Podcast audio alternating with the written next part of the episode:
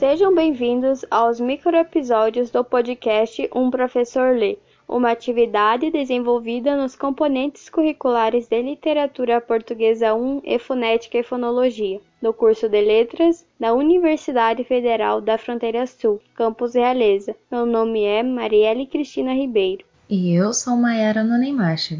E no episódio de hoje vamos falar sobre o poeta José Fotinhas Rato, mais conhecido como Eugênio de Andrade. Eugênio de Andrade é claramente um dos maiores poetas portugueses, que apesar de ser contemporâneo dos movimentos neorrealista e surrealista, ele não se integra em nenhum destes, mas traz uma poesia elementar, caracterizada pela importância dada da palavra, seja em seu valor de imagem, ritmo ou musical, sendo este o que se caracteriza com maior importância em suas obras. Nelas, a palavra faz parte da magia que provoca emoções, tanto para exprimir o alvoroço, a inquietação ou mesmo para revelar memórias e exteriorizar nostalgias. Usa uma linguagem simples e facilmente compreensível. Não se pode ignorar o fato de que suas poesias trazem muitas metáforas, ou por vezes o poema todo é uma metáfora. Outra característica importante em suas obras é a presença do tema figuração do homem, a busca constante da reconstrução humana no espaço poemático. Perceberemos que no poema a ser analisado hoje a presença de todos esses elementos.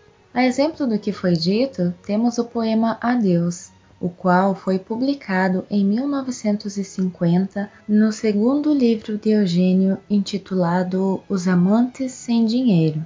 Esse poema traz a história de uma relação afetiva que se desgastou e se acabou, deixando apenas as recordações, as lembranças e a saudade deste momento, onde tudo era lindo e mágico aos olhos de quem ama.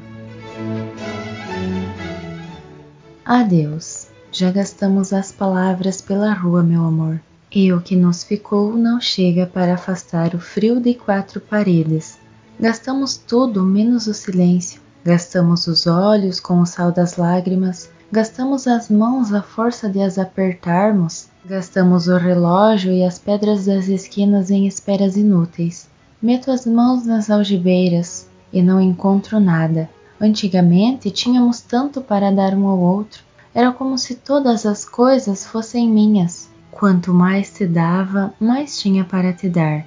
Às vezes tu dizias: Os teus olhos são peixes verdes. E eu acreditava.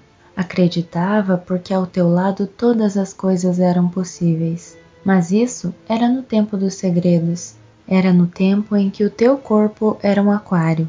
Era no tempo em que meus olhos eram realmente peixes verdes. Hoje são apenas os meus olhos. É pouco, mas é verdade.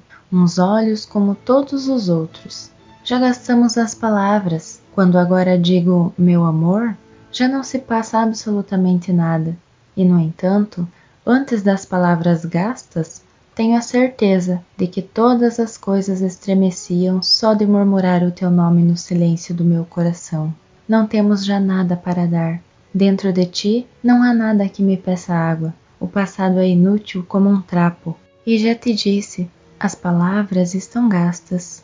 Adeus.